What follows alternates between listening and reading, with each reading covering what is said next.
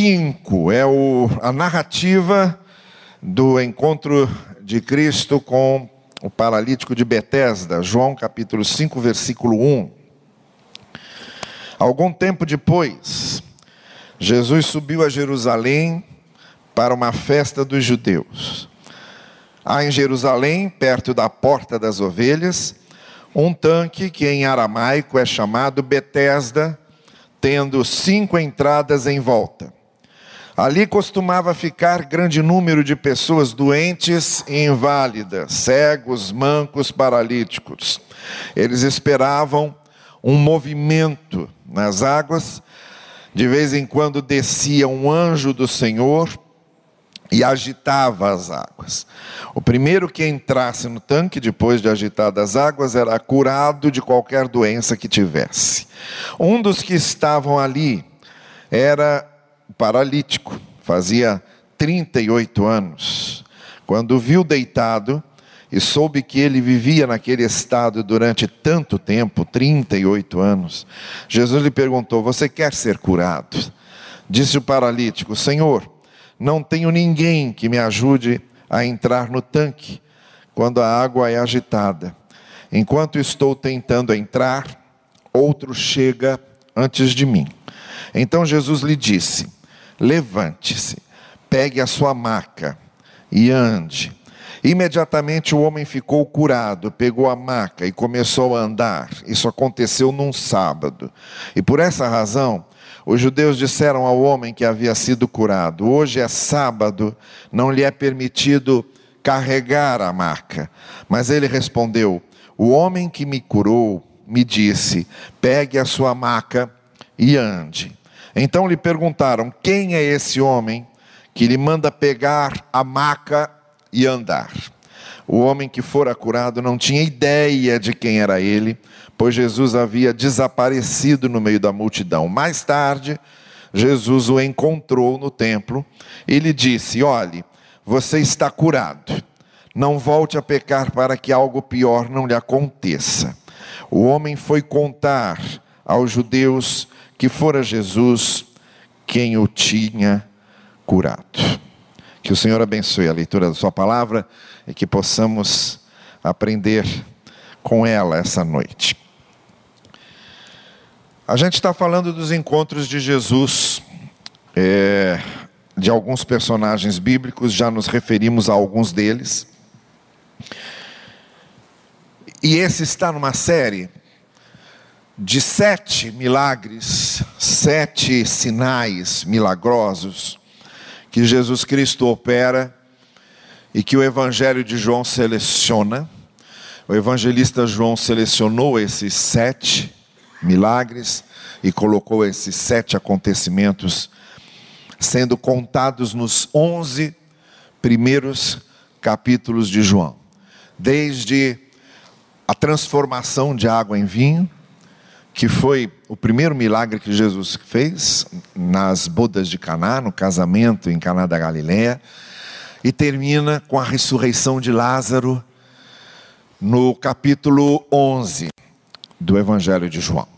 Sete sinais que foram selecionados para mostrar o que João queria mostrar a respeito de Cristo. Então, quando a gente chega aqui nessa narrativa desse paralítico em Betesda, a gente vai encontrar uma narrativa que vem num contexto do conflito que os fariseus já estavam começando a criar com Jesus, dos impasses que os religiosos, os mestres da lei e os sacerdotes e os chefes do judaísmo estavam, de certa forma, provocando para é, desafiar Jesus. E temos essa narrativa que tem algumas considerações muito importantes e muito necessárias, eu diria, para a nossa experiência com Deus e a nossa experiência do dia a dia com a vida. Esses encontros de Jesus, como a gente tem visto, são encontros pessoais. O que interessa para Jesus é a pessoa, é a sua história. é o que é, ela é, o que ela precisa. E num momento como esse que nós estamos aqui agora, esse encontro continua. Jesus não está olhando para a gente em grupo, ele não olha o coletivo, ele olha individualmente, ele olha para cada coração. Eu estou olhando para vocês em grupo, eu estou vendo aqui uma congregação. Jesus não está vendo a congregação, ele está vendo cada um, está examinando cada um. Então, o que aprendemos com esse texto serve para a vida de cada um, na sua especificidade, no seu contexto próprio, na sua experiência própria. E o que é que a gente pode extrair daqui, desse encontro de Jesus com esse homem? O que, é que a gente vê nesse texto? A primeira coisa que aparece, muito evidente, muito clara, é que era naquele tanque, nesse lugar chamado Betesda. Havia um grupo de pessoas que eram um grupo de pessoas desfavorecidas, tremendamente desfavorecidas. Eram aleijados, eram doentes, eram pessoas com problemas físicos e por causa dos seus problemas físicos, às vezes incapacitadas de terem uma vida normal, de terem atividades normais de se envolverem em atividades normais. Estavam lá e Jesus estava no meio. Essa para mim é a primeira coisa que salta aos olhos quando eu começo a ler esse texto. Jesus estava lá no meio, no meio do sofrimento, no meio da angústia, no meio da falta de esperança, no meio das limitações, no meio do desespero, no meio da agonia, no meio da dor. Jesus no meio.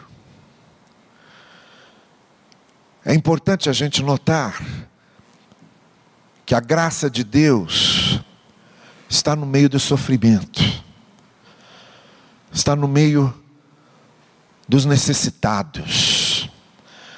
Qualquer coração que esteja vivendo uma angústia, que esteja vivendo uma agonia, que esteja vivendo um momento difícil, qualquer vida que esteja passando por uma tribulação, qualquer pessoa que esteja passando uma circunstância difícil, dolorida, esteja lidando com feridas que a vida lhe traz, Jesus está ali no meio.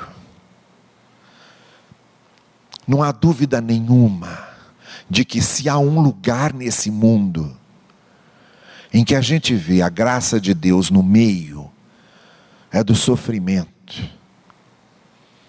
Onde há sofrimento, onde há dor, onde há desespero, onde há gente sofrendo, Deus está no meio. Às vezes a gente evita, não nos faz bem ver pessoas sofrendo. A gente, às vezes, evita ver certas cenas, evita se aproximar demais de problemas que nos pareçam insolúveis. Mas Deus não. Deus vai ao encontro justamente de onde mais se precisa dele. A graça de Deus se manifesta onde mais ela é necessária. Por isso, uma coisa a gente sabe: os momentos difíceis na vida são difíceis, os momentos de dor são de dor, os momentos de angústia são de angústia. Mas nesses momentos é onde a gente mais sente a graça de Deus. Quando está tudo bem para você, quando as coisas estão correndo normalmente, quando você está felizinho da vida, quando você não tem com que se preocupar, quando é tudo uma alegria só, é tudo uma festa, dificilmente você sente falta de Deus. Porque falta de Deus, a gente não sente quando está tudo bem. Falta de Deus, a gente sente é quando cai doente numa cama. Falta de Deus, a gente sente é quando está trancado dentro de um hospital. Falta de Deus, a gente sente é quando recebe um diagnóstico de uma doença incurável. Falta de Deus é quando a gente teve uma grande perda. Falta de Deus é quando a gente tomou uma grande ferida na vida. Quando a gente levou uma grande surra da vida. Quando a gente bateu a cabeça até sangrar. Falta de Deus é quando a gente está sozinho. É nesses momentos que a gente tem uma necessidade muito maior de Deus. E é justamente nesses momentos que a gente tem as experiências mais preciosas e marcantes com a graça de Deus. Eu não conheço ninguém, ninguém, que não tenha tido a experiência mais profunda da sua vida com Deus do que no momento em que ele mais precisava, do que no momento da sua maior dor. Os testemunhos das pessoas que sentiram Deus mais concreto, mais perto, mais próximo, quase como se pudesse tocá-lo, foi justamente nesses momentos em que estavam passando pelos momentos mais difíceis, pelas dores mais profundas. E foi o que aconteceu lá.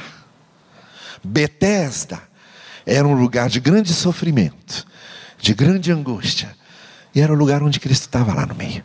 O texto não diz de onde, como ele chegou, não diz por que ele estava lá, só diz que Jesus estava. Jesus estava. Essa é a primeira coisa. Não tenha medo dos momentos difíceis da vida, porque é neles, tenha certeza, que você vai sentir Deus muito mais perto. Nesses momentos difíceis da vida, mais do que te levar pela mão, Deus te leva no colo. Nesses momentos difíceis da vida, mais do que mandar uma mensagem por um folheto, Ele toca em você. Então não tenha medo, porque são esses momentos mais difíceis da vida que fazem Deus ficar mais real para a gente, mais concreto, mais tocável. Essa é que é a diferença. Eu era pastor da igreja de, de Inhaúma.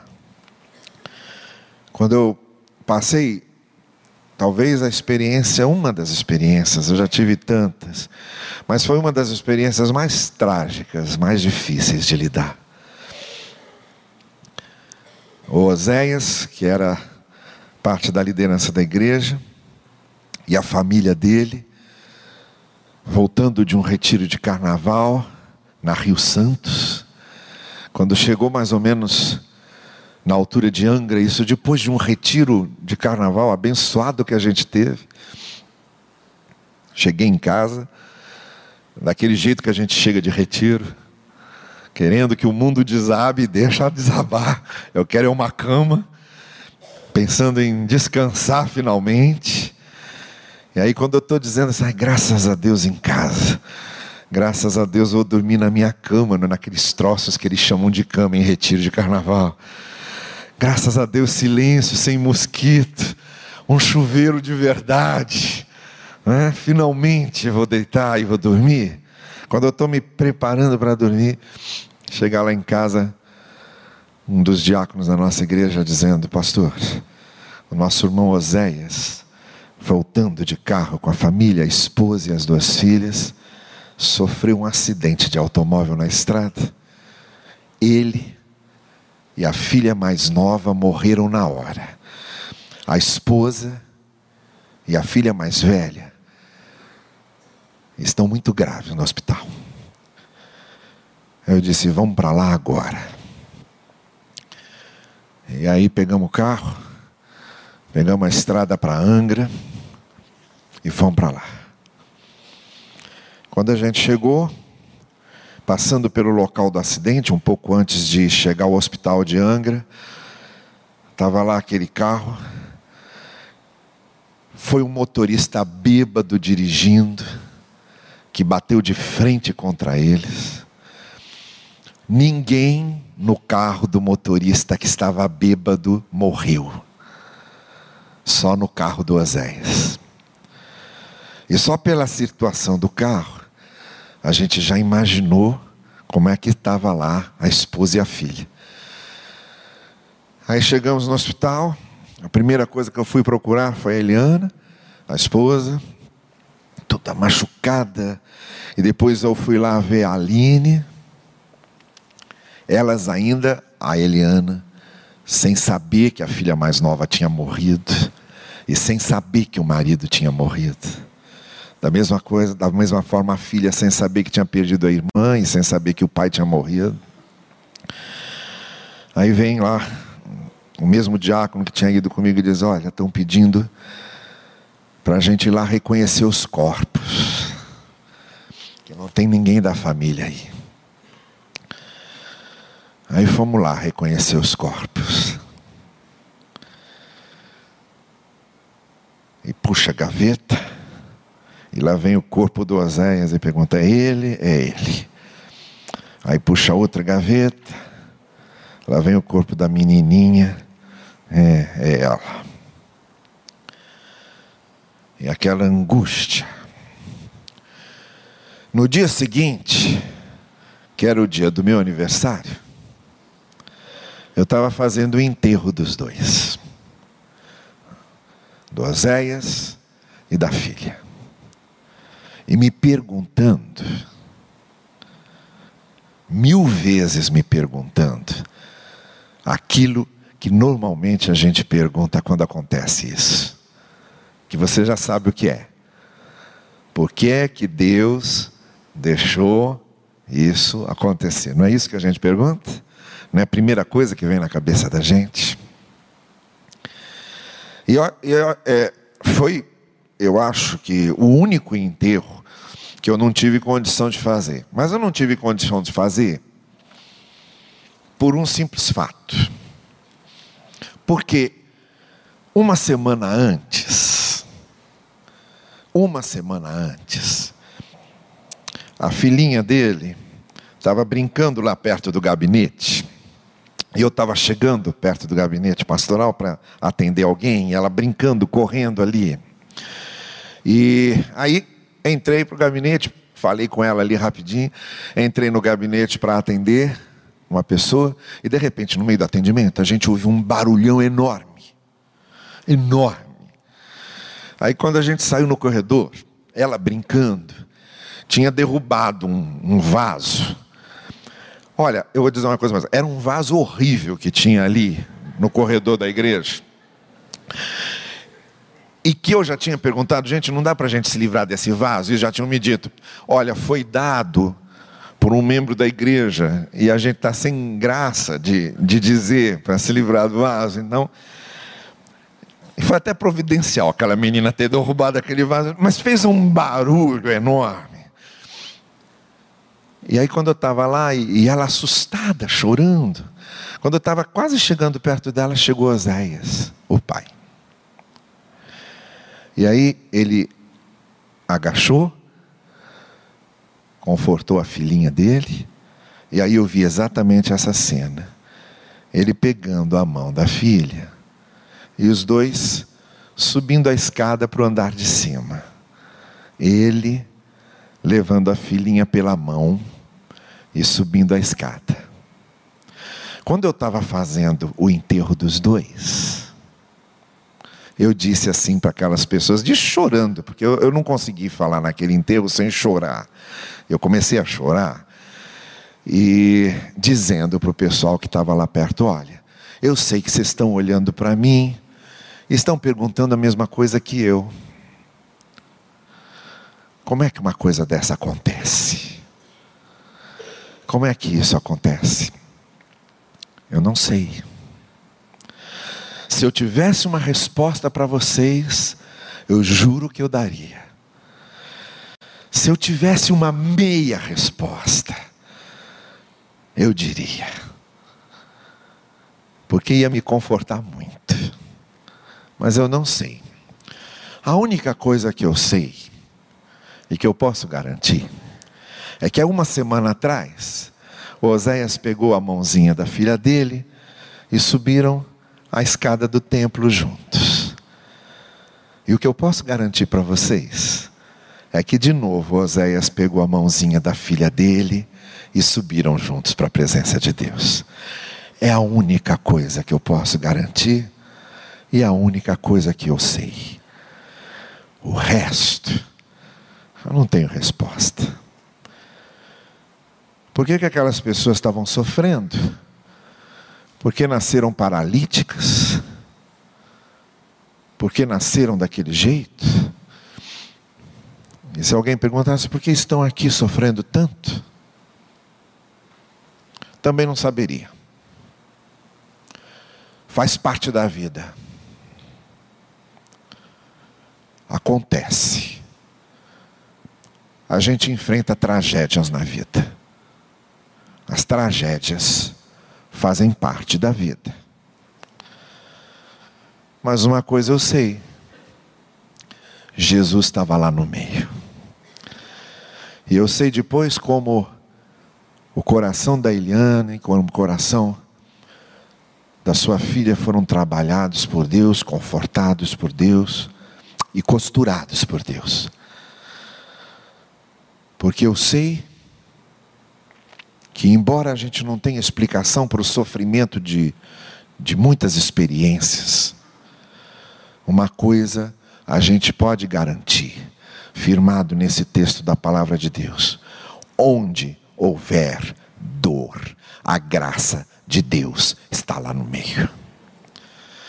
A segunda coisa que a gente vê nesse texto é que Jesus Cristo chega para ele e pergunta para ele: Você quer ficar bom?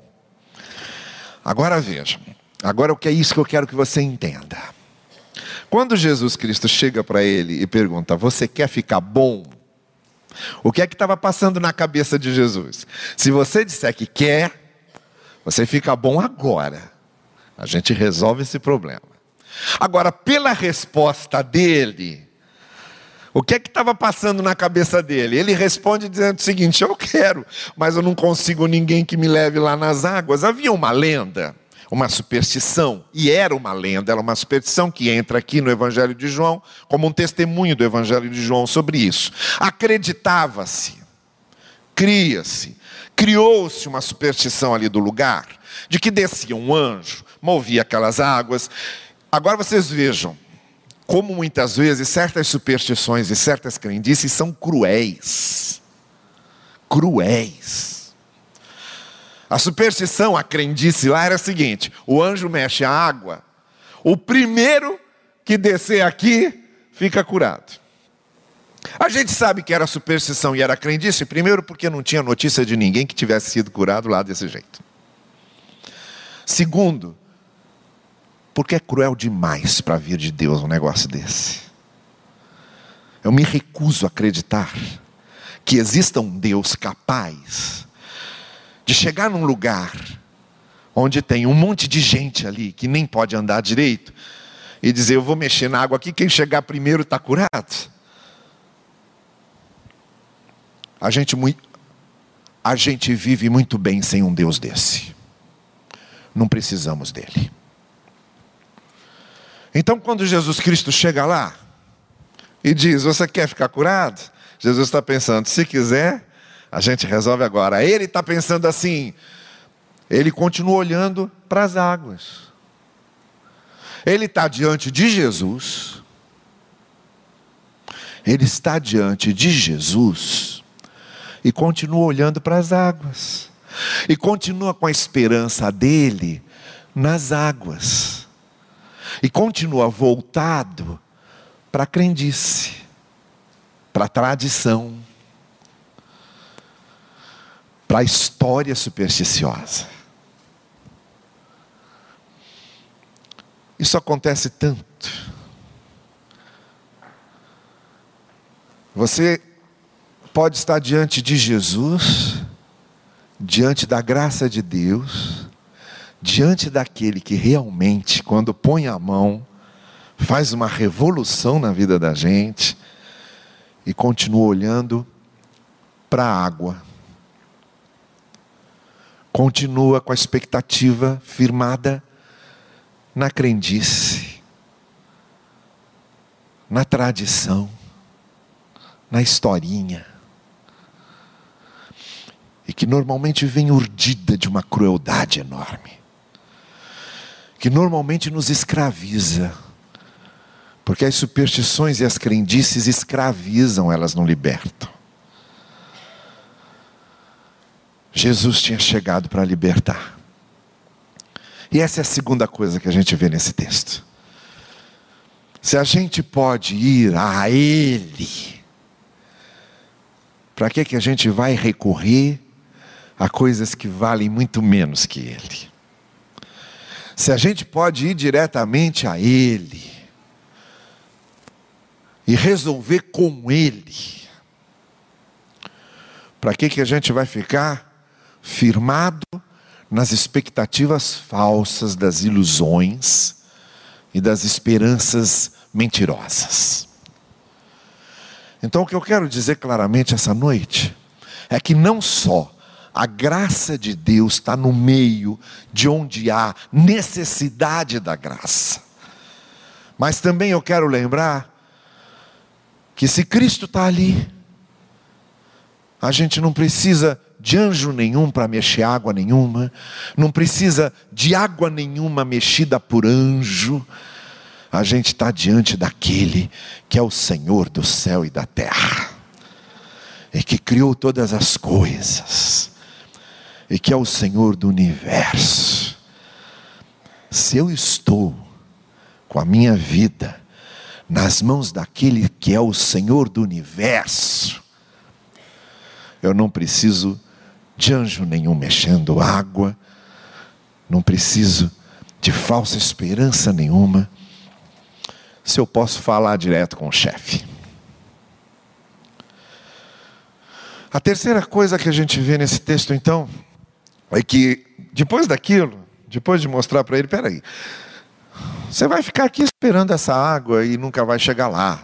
38 anos. 38 anos. Quem aqui tem 38 anos? Deixa eu ver, levanta a mão. Alguém tem 38? Perto de 38, levanta a mão. Pouco antes, um pouco depois. Pois é. Esse camarada estava lá naquele tanque o tempo que você tem de vida. Já pensou?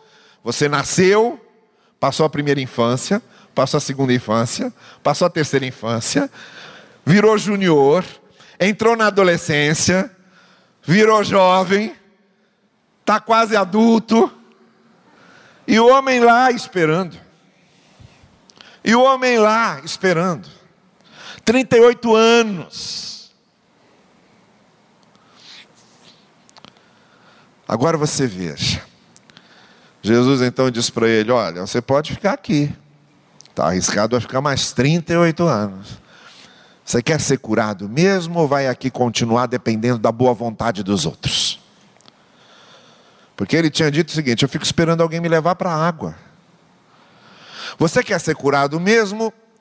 Ou isso aqui ficou bom? Ficou bom você se sentir vitimizado pela vida.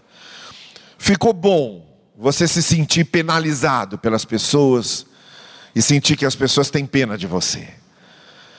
Ficou bom ficar dependendo da boa vontade dos outros. Você quer ser curado mesmo? Ou isso aqui virou uma desculpa para você se sentir a vítima do universo? A terceira coisa que a gente aprende nesse texto, e que vem logo depois que Jesus o cura, então, é que aí ele sai de lá, Jesus diz para ele: ó, pega a sua maca e anda. Você não podia andar, está andando.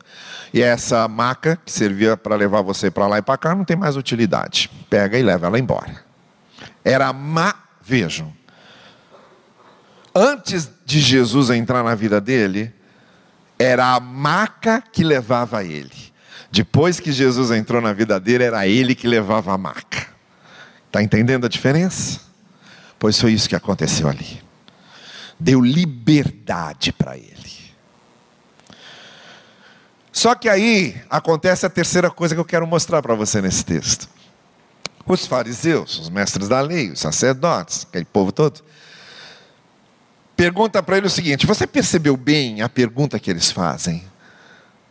A pergunta que eles fazem, porque era um sábado, os judeus guardavam o sábado no sentido de não fazerem nada que fosse uma espécie de produzir efeito.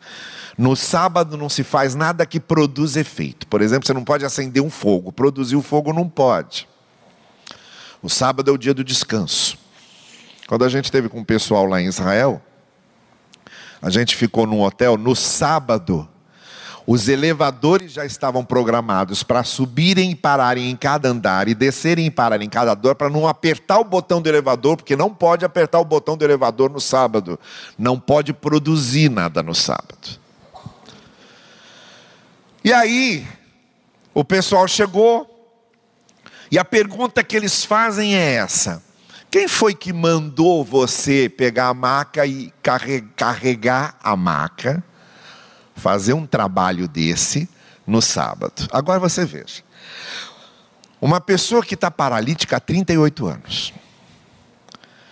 E que de repente você encontra essa pessoa andando, carregando a sua maca. E aí você pergunta o que para essa pessoa? Quem mandou ela carregar a maca, ou pergunta como é que você está andando? Me diz a verdade.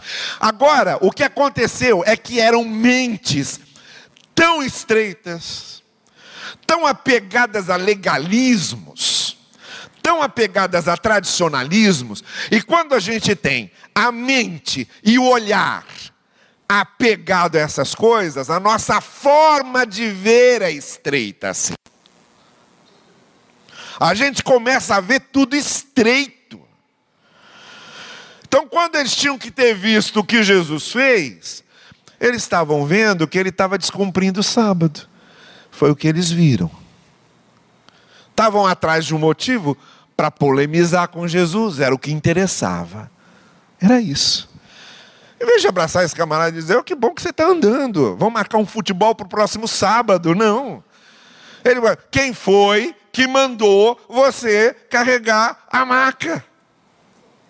Então a terceira coisa que eu quero que você entenda é que quando Jesus chega na vida da gente, ele tira a gente dessa visão egoísta, estreita, superficial. O Senhor Jesus aprofunda a visão da gente. Uma pessoa que tem o evangelho na vida não enxerga mais a vida do mesmo jeito. Não enxerga mais Deus do mesmo jeito. E não enxerga mais as coisas de Deus do mesmo jeito, muda. Ele tira a gente dessas preocupações mais superficiais, efêmeras, mesquinhas, egoístas. É impressionante como o problema daquele homem era a paralisia, estava resolvido, ele estava andando. Mas o problema daquela turma toda era a cegueira e continuavam cegos. Deus fez um homem que não podia andar, andar. Mas aquela turma toda continuava todo mundo cego, com um olhar mesquinho e estreito. É isso que o Senhor Jesus Cristo vem fazer na nossa vida fazer a gente ver, fazer a gente sentir. E quando o Evangelho entra na vida da gente, muda completamente. A nossa visão de Deus, da vida, do outro, de nós mesmos, ela se amplia e se aprofunda. E a gente sai dessa superficialidade de quem que mandou você carregar a maca. Por que é que você não está guardando o sábado? Tira a gente desse tipo de preocupação mais imediata, efêmera, e coloca a gente nas grandes preocupações reais, verdadeiras, e na grande visão da vida, na sua profundidade, na sua abrangência. E não na sua mesquinhez. Essa foi uma grande mudança que Deus trouxe para aquele homem. Mas que não pôde fazer o mesmo por aqueles homens que continuavam cegos, que estavam agarrados demais aos seus próprios interesses individuais e egoístas. Então o Evangelho nos mostra que onde há dor, a graça de Deus está lá se manifestando. O Evangelho nos mostra que quando Jesus Cristo chega, basta. E a gente não precisa de mais nada. Estamos falando direto com o Todo-Poderoso. O Evangelho nos ensina que a gente tem duas opções. Ou a gente deixa Jesus libertar a gente, para a gente pegar a nossa marca e andar ou a gente continua cego, com as visões estreitas e agarrados àquelas questões mais mesquinhas e estreitas da vida. Enfim, há uma quarta coisa, quarta e última coisa, que é a palavra que Jesus dá a ele depois que ele reencontra com Cristo. Eles se reencontram.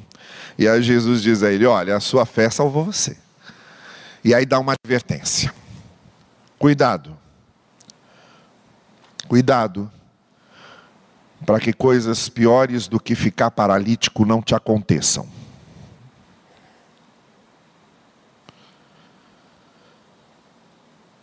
Ele podia perguntar: tem coisa pior do que ficar paralítico? 38 anos paralítico, tentando resolver o meu problema. Cristo diz: olha, tem coisa que é muito pior do que ser um paralítico e que você mesmo pode provocar na sua vida. Cuidado. Eu acho essa palavra de Jesus de uma propriedade imensa nessa hora. Por quê? Porque ele faz a gente andar de novo. Mas não basta andar de novo. É preciso saber como andar. Não basta poder andar. É preciso saber o que se faz quando se anda. O que estamos fazendo com aquilo que Deus colocou nas nossas mãos? O que você está fazendo com os dons, talentos, capacidades, competências, oportunidades, tempo que Deus colocou na sua mão. Porque a gente pode fazer coisas na vida da gente que podem nos fazer e nos deixar numa situação muito pior do que não podermos andar. Pior do que não poder andar é andar mal. Pior do que não poder andar é não saber usar o dom de andar. É não saber aproveitar bem a capacidade de andar. É andar torto é tropeçar quando anda, é viver caindo no andar. E aí o Senhor Jesus, então, encontrando com ele, aproveitou e disse a ele: Olha, valorize o que você recebeu da graça de Deus. Valorize o que a graça de Deus te deu o que a misericórdia de Deus fez por você. Valorize isso. Saiba usar bem aquilo que Deus colocou nas suas mãos.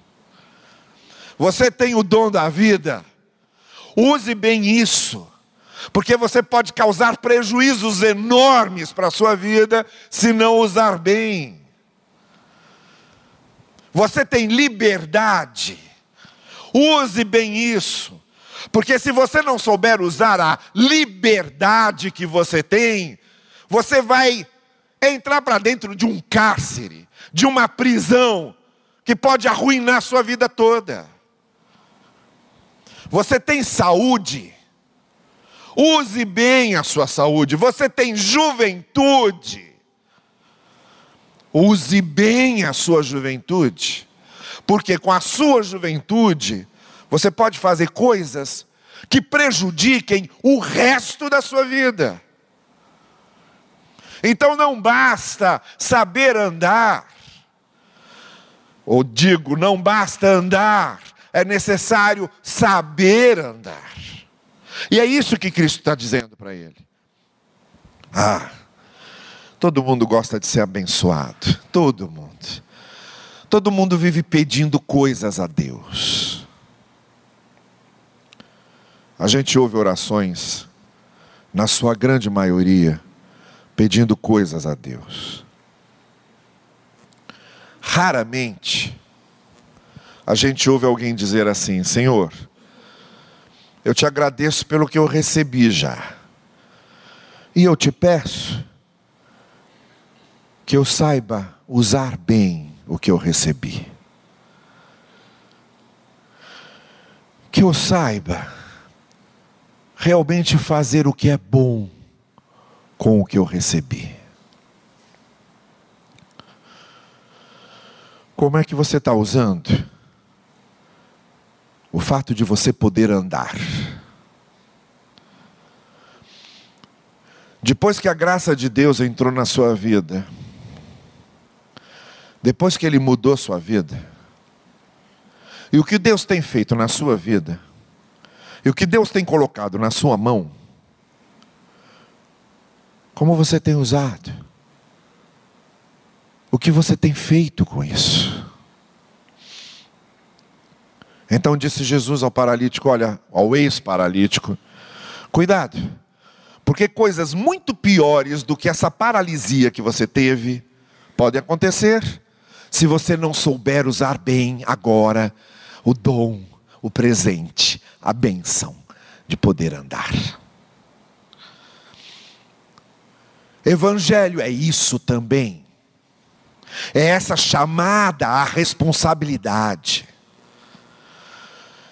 Não é só Deus te abençoa, é também o que você está fazendo com as bênçãos de Deus.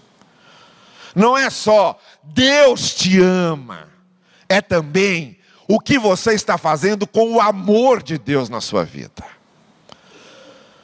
Não é só Deus te dá uma vida nova, é também o que é que você tem feito com a vida nova que Deus deu a você. Não é só eu te agradeço, Senhor, porque eu estou vivo.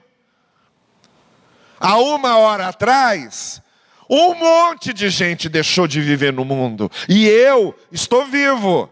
O que é que você está fazendo com o fato de você estar vivo?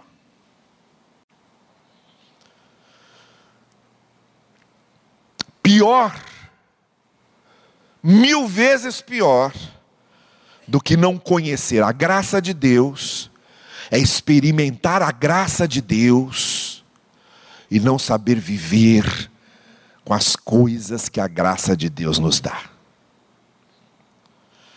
pior, mil vezes pior, do que não acreditar em Deus, é ter um encontro com Deus e não saber usar isso para o bem da gente. Então a nossa responsabilidade, a partir do momento que temos o Evangelho na vida, é muito grande. Conhecer a graça de Deus, ter sido beneficiado pela misericórdia de Deus, é uma responsabilidade imensa. O que é que você tem feito com a graça e com a misericórdia de Deus na sua vida? Nesse encontro de Jesus com aquele homem, a gente aprende essas coisas. A gente aprende que onde tem dor, Deus está lá no meio. Não tenha medo dos momentos de dor na vida. Primeiro, porque você não vai conseguir evitar. Momentos de dor existem sempre na vida.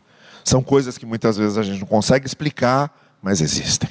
Não tenha medo, porque nesses momentos de dor é onde a gente sente a graça de Deus agindo de maneira mais poderosa.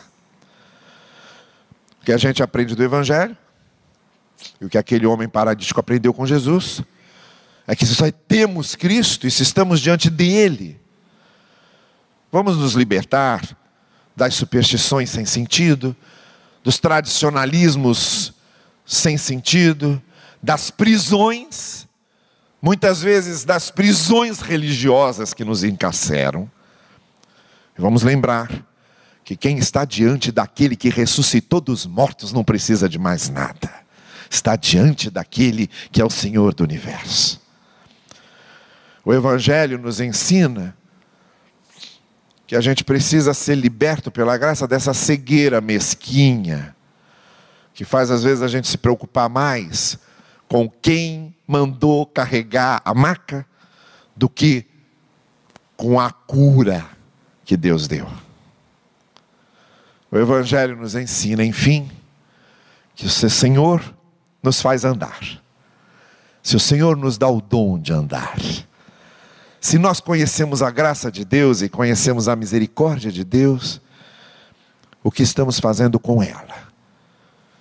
Estamos dignificando essa vida que o Senhor nos deu. É isso que o texto coloca diante da gente. E é isso que eu sugiro que você leve daqui essa noite. Nós todos diante daquele que age com a sua graça e com a sua misericórdia, nós todos libertados por aquele que nos fez andar. E nós todos dispostos a que a nossa vida seja sempre muito melhor do que foi e seja uma iluminação permanente da graça de Deus para nós e para todos aqueles que estão ao nosso redor e que o Senhor nos ajude nisso. Amém.